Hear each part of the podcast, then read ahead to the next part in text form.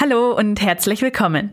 Wer den Johnson Johnson Impfstoff erhalten hat, für den drängt sich vielleicht die Frage auf, sollte ich mich für mehr Schutz doch noch mit einem anderen Mittel impfen lassen?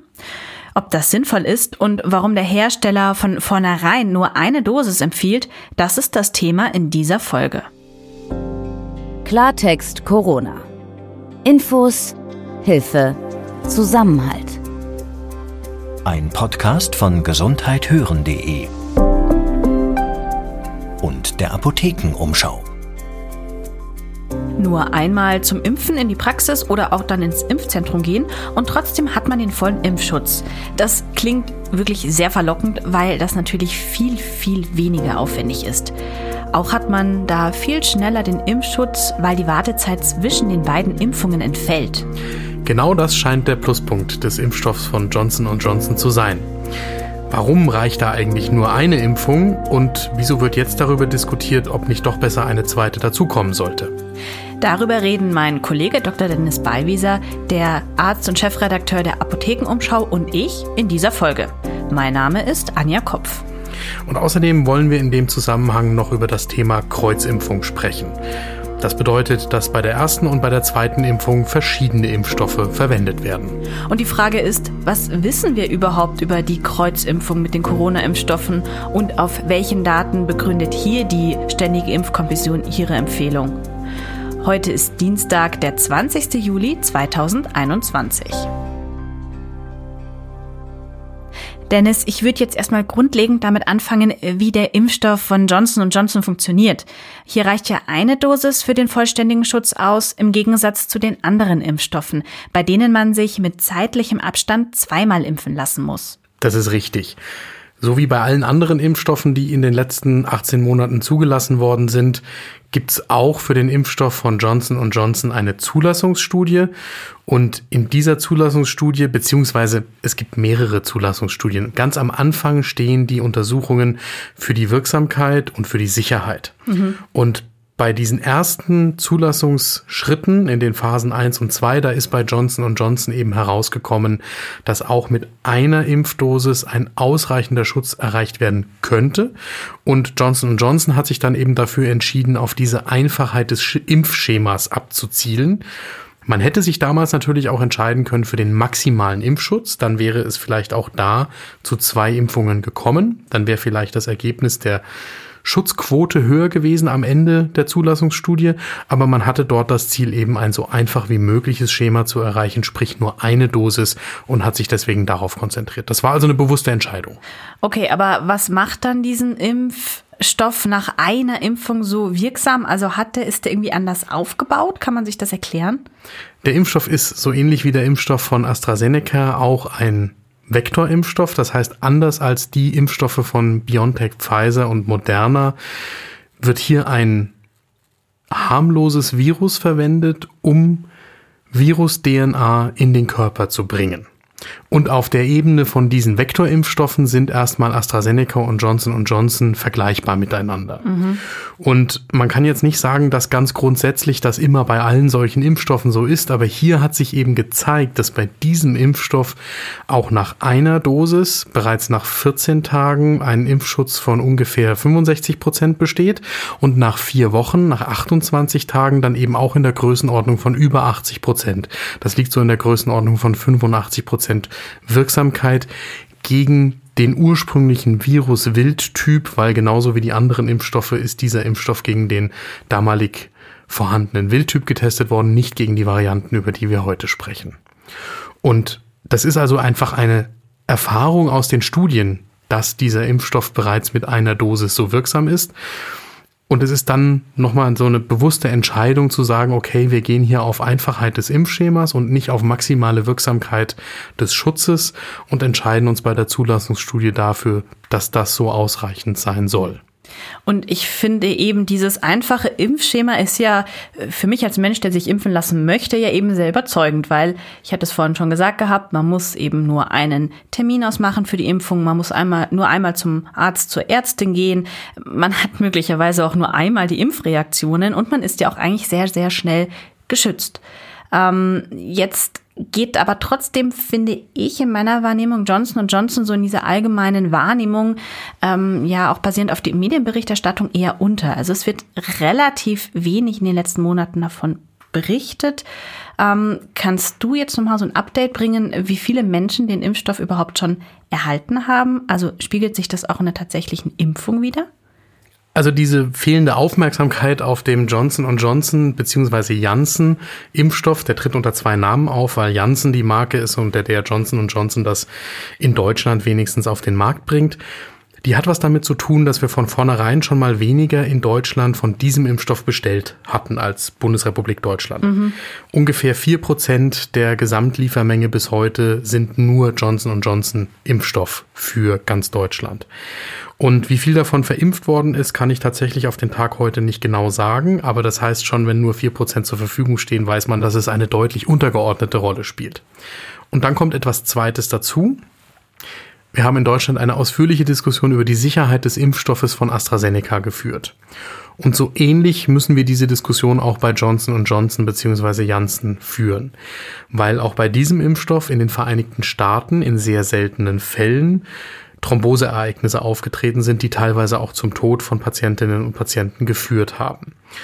Darauf beruht die Empfehlung auch Johnson Johnson bzw. Janssen nur an Menschen über 60 Jahren zu verimpfen, beziehungsweise an jüngere Personen nur nach einer ausführlichen Aufklärung und einer Abwägung des individuellen Risikos. Das klingt also eben sehr nach der Diskussion, die wir mit AstraZeneca so hatten. Und das führt natürlich auch zu einer Zurückhaltung beim Verwenden dieses Impfstoffes und erklärt auch, warum der in der öffentlichen Diskussion eine so untergeordnete Rolle spielt. Mhm. Man sollte aber nochmal herausstellen, es gibt ja zum Beispiel Bevölkerungsgruppen, die schwer erreichbar sind, sowieso schon für Impfstoffe, zum Beispiel wohnungslose Personen. Da kann man froh sein, wenn man die zu einem Impftermin einladen kann und die tatsächlich dann auch den wahrnehmen können. Und hier ist es ein riesengroßer Vorteil, wenn die nur eine Impfung brauchen und wenn sie überhaupt von der einen Impfung erreicht werden. Mhm. Und das heißt, es gibt natürlich solche Bevölkerungsgruppen, bei denen es wichtig ist, auch einen solchen Impfstoff, der grundsätzlich zugelassen ist, auch für eine Einmalimpfung, die damit zu erreichen. Mhm. Und das andere ist, das spielt jetzt in Deutschland tatsächlich eine untergeordnete Rolle. Man darf nicht vergessen, Impfstoffe wie der von AstraZeneca und Johnson Johnson sind viel einfacher zu handeln, weil sie zum Beispiel nur bei zwei bis acht Grad gekühlt werden müssen. Jetzt äh, möchte ich trotzdem noch mal kurz auf die Nebenwirkungen eingehen, die du ja eben schon äh, erwähnt hattest. Also äh, bei Johnson Johnson und auch bei AstraZeneca kann es ja zu einer Thrombose kommen. Ähm, und bei Johnson Johnson äh, wurde ja jetzt auch noch ein zusätzlicher Warnhinweis herausgegeben. Das ist richtig. Gerade gestern gab es nochmal einen sogenannten rote Handbrief für Ärztinnen und Ärzte, Apothekerinnen und Apothekern, wo das Paul-Ehrlich-Institut und der Hersteller darauf hinweisen, dass man bei zwei Patientengruppen eben vorsichtig sein muss. Über das eine haben wir eben schon mal gesprochen, das ist die Thrombose. Und das andere ist das sogenannte Kapillarleck-Syndrom. Das ist ein seltenes Krankheitsbild, das schwer verlaufen kann und das zu eine Behandlung auf der Intensivstation normalerweise führt. Wer sowas mal gehabt hat im Leben, der weiß das normalerweise, beziehungsweise die behandelnden Ärztinnen und Ärzte wissen das. Und da gibt's eben jetzt den Hinweis, wer das einmal durchgemacht hat, der sollte nicht mit dem Janssen beziehungsweise Johnson Johnson Impfstoff geimpft werden.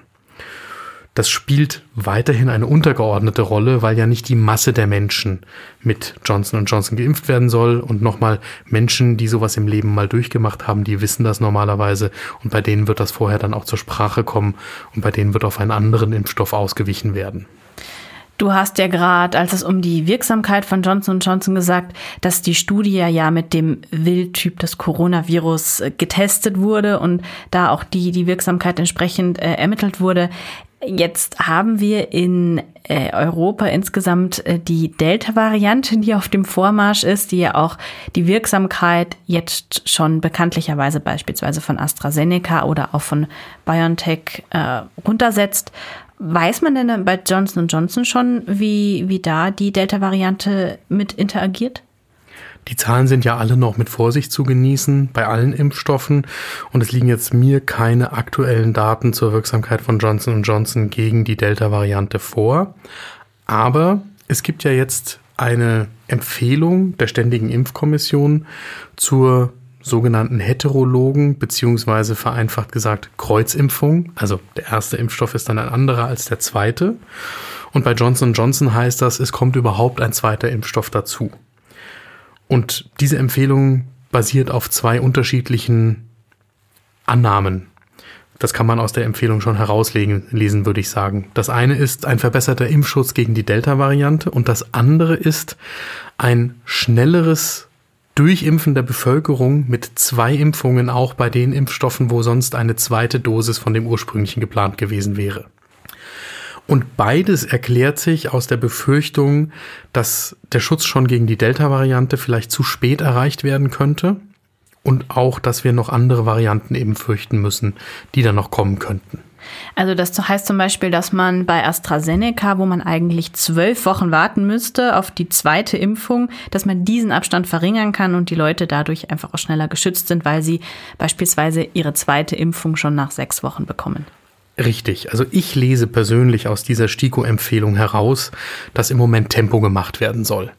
Und dass, obwohl man auf der wissenschaftlichen Ebene durchaus noch unterschiedlicher Meinung sein kann, ob jetzt wirklich ein heterologes Schema, also eine Kreuzimpfung, besser ist als das ursprünglich vom Hersteller beantragte Schema, zweimal denselben Impfstoff zu benutzen, obwohl das noch nicht entschieden ist wissenschaftlich nutzt man jetzt die Daten, die man schon hat zur Kreuzimpfung, um zu sagen, wir können das beschleunigen und wir machen auf jeden Fall keinen Fehler, weil es nicht schlechter sein wird als die ursprüngliche Empfehlung.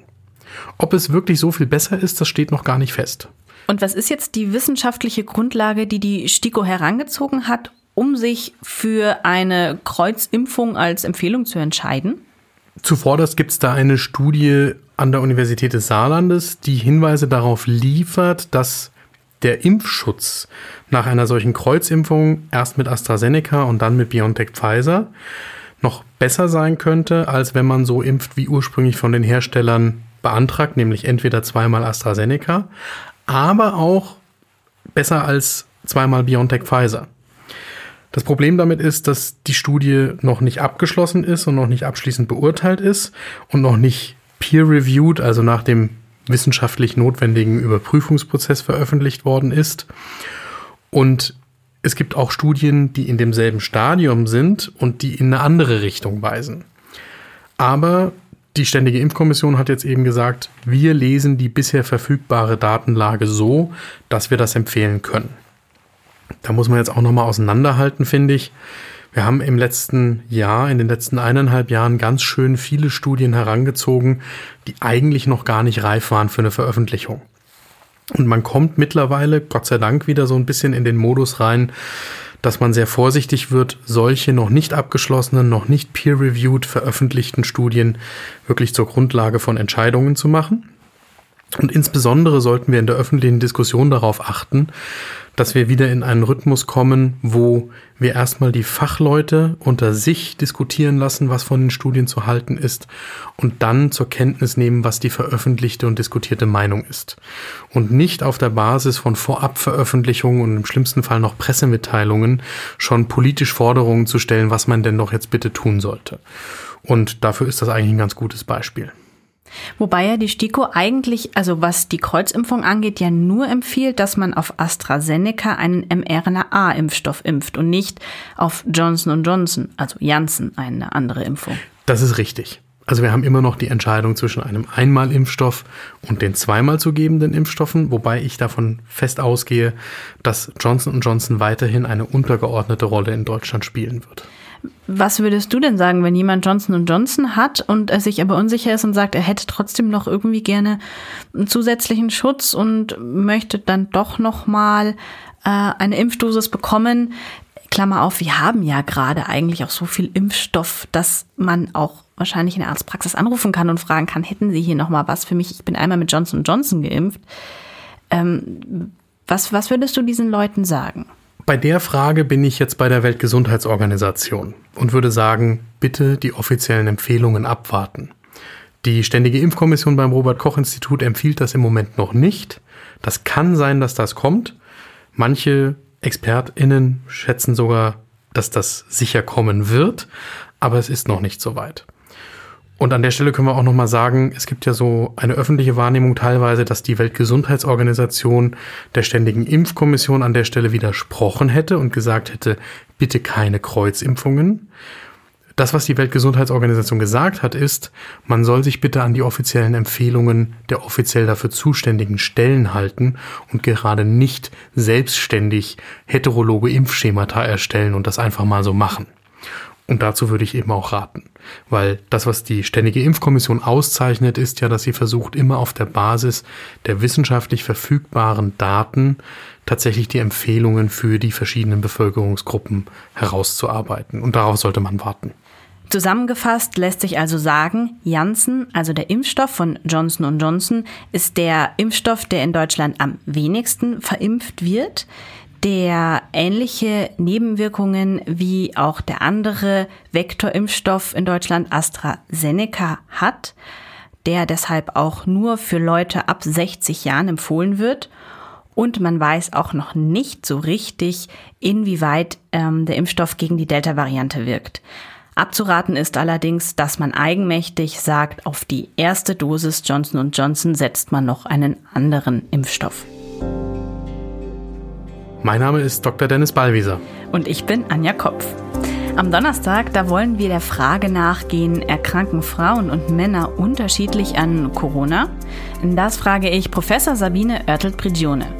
Sie hat bei einer groß angelegten internationalen Analyse mitgemacht, bei der rund 4500 medizinische Studien zum Thema Covid-19 ausgewertet wurden.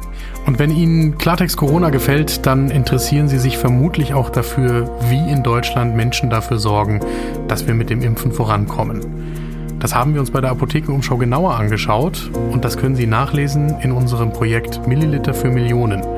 Das finden Sie entweder auf apothekenumschau.de oder unter milliliterfürmillionen.de.